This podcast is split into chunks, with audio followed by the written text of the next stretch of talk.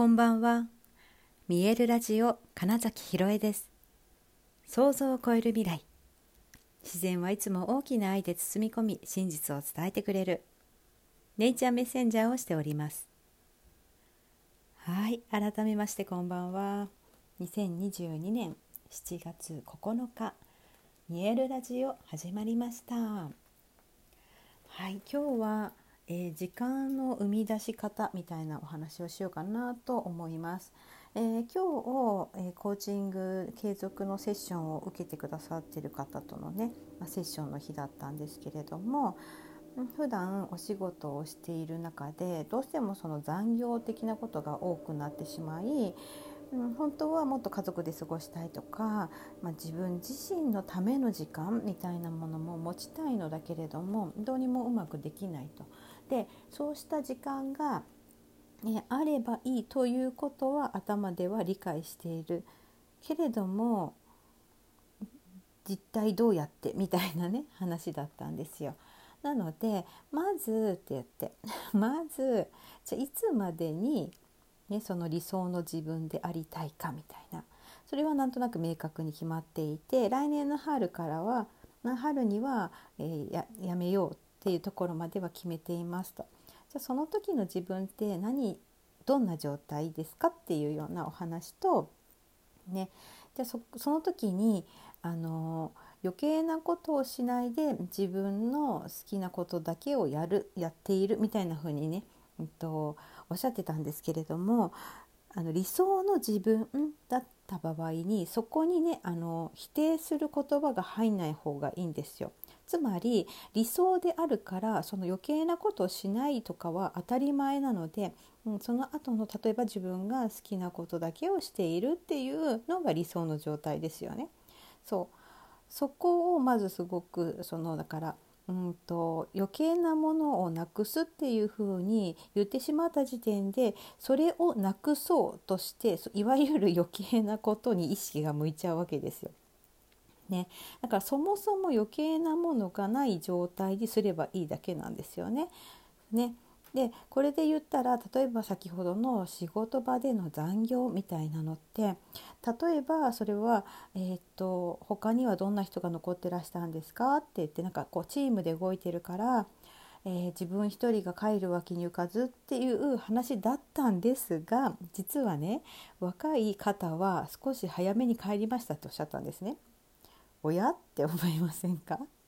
ね、それができるってことって例えばですよつって子育て中のお母さんがそこのメンバーであれば全然帰れるんですよね？って、うん、尋ねてみたところ「そりゃそうです」みたいなお返事なんですよ。ね、ってことは他の残ってた人々は何を理由に残ってるの？みたいな話でもあるし、えーと自分自身のそのより優先度が高いものが確実にあるならば別に残らなくてもよかったわけですよ。みたいな。だから多分そうそうこれってね、うんと、いわゆるその理想をビジョンみたいなものがあった時に今私はなぜこれをやっているのかっていう部分がすごく欠けてるだけなんですよね。そうただそこにいたからとか誰かに言われたからとか、まあ、言ったらその例えばその会社のルールだからとかっていうのを一回置いて 本当に置いてみて、ね、私はなぜこれをやってるのかななんです。その時に会社のルールだからだからじゃなくて本当に自分の理想をビジョンとつながってるかどうかの確認のためにそのなぜやってるのっていう問いかけを自分にできるか常に、うん、なんか何でもせこの選択していく時に行動を選択していく時にあ今私はこれなぜやってるのかっていうことの問いかけをしていたら多分ねいわゆる余計なことってやらなくなるんですよ。その必然である何て言うんでしょうね。例えばご飯を食べることでさえなぜこれを食べるんだろうとかなぜ今食べるんだろうみたいなことを聞いた時に例えばお昼の時間だからというよりも、うん、そのもっと自分の感覚、えーと、体が本当に欲しているからっていう理由とか、あのこれが食べたいっていうのにそこにすごく確かな理由があった方がより、えー、自分自身のちゃんとこう糧になるわけですよね。うん、でまずそれをやるだけなんですよと。そうすればおそらく時間がないということはないし家族の時間とかその自分のための時間っていうのの優先度が低いだけであってそうですね価値観の中で自分ではそっちが大事と思ってるかもしれないけれども人は絶対にやりたいことしか本当はやってないっていうことに、え行動学的に考えると今やっちゃってるということは例えばその職場での人間関係とか何かまあ、うん、分かんないけど残業代とか 分かんないけどなんかそういうのが大事って思っているだけであってそう潜在的にね。だから本当に家族が大事本当の意味で自分自身が大事その時間の方が大事って思ったらねなぜこれをやるのって言った時にいややる意味ないわって やる必要ないわ、まあ、もしくは自分じゃなくてもいいやってなると思うんですよ。ね、っていうふうにしていけば自然とそのいわゆる余計なことはしなくなってまずちゃんと時間が確保できる。で、えーとね、よくあるあるあるこれ本当あるあるなんですけど休みができたら何とかしようみたいなことを言う人がすごいいるんですけれども、まあ、これ本当ね何人も何人もありますね。あの体験セッションの方でもありますし継続している方の中でも結構そこに必ずぶつかるというかそう時間ができたらやりますとか行きたいんですよねとかなんかえじゃあその時間いつできるのって話じゃないですかでいつかなんですよ結局は。ね、そいつかは来ないです だから先にその予定を入れるわけですよ。例えばだけど月に2回は必ず登山に行くみたいな。でだから時間ができたら登山に行こう。時間ができたら旅行に行こう。時間ができたらではなくって先にその登山の予定っていうのも入れちゃって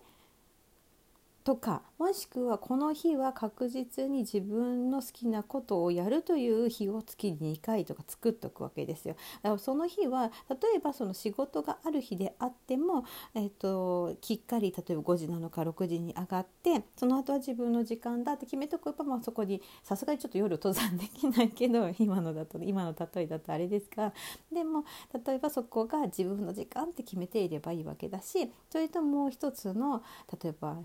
2日のうちの1日はその仕事がお休みの日にしとけば登山もできるしその家族との時間も取れるわけですよね。はい、なのでそのねだから優先順位が不明確なだけなのとでそのじゃあ優先順位を決めるための自分のその理想をビジョンというものがまたこれが不明確なだけであってもう本当に目的を明確にしておけばいいだけだしシンプルなんですよねすごく。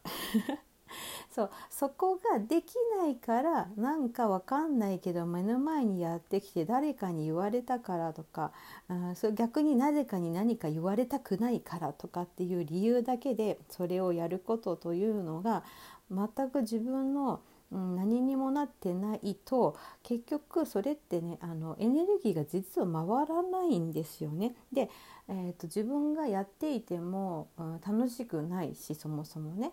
そうだってねばならないべきだっていうところにとらわれているわけですから全くその want に変わってないわけですよね。その want でできることっていうのがやっぱりその理想とかビジョンと結びついていることであってでそれ以外のことはあの、実は正直あの切っていくしかないです。あの本当の意味だから自分の人生であの一番何が大事かって本当に時間なんですよね。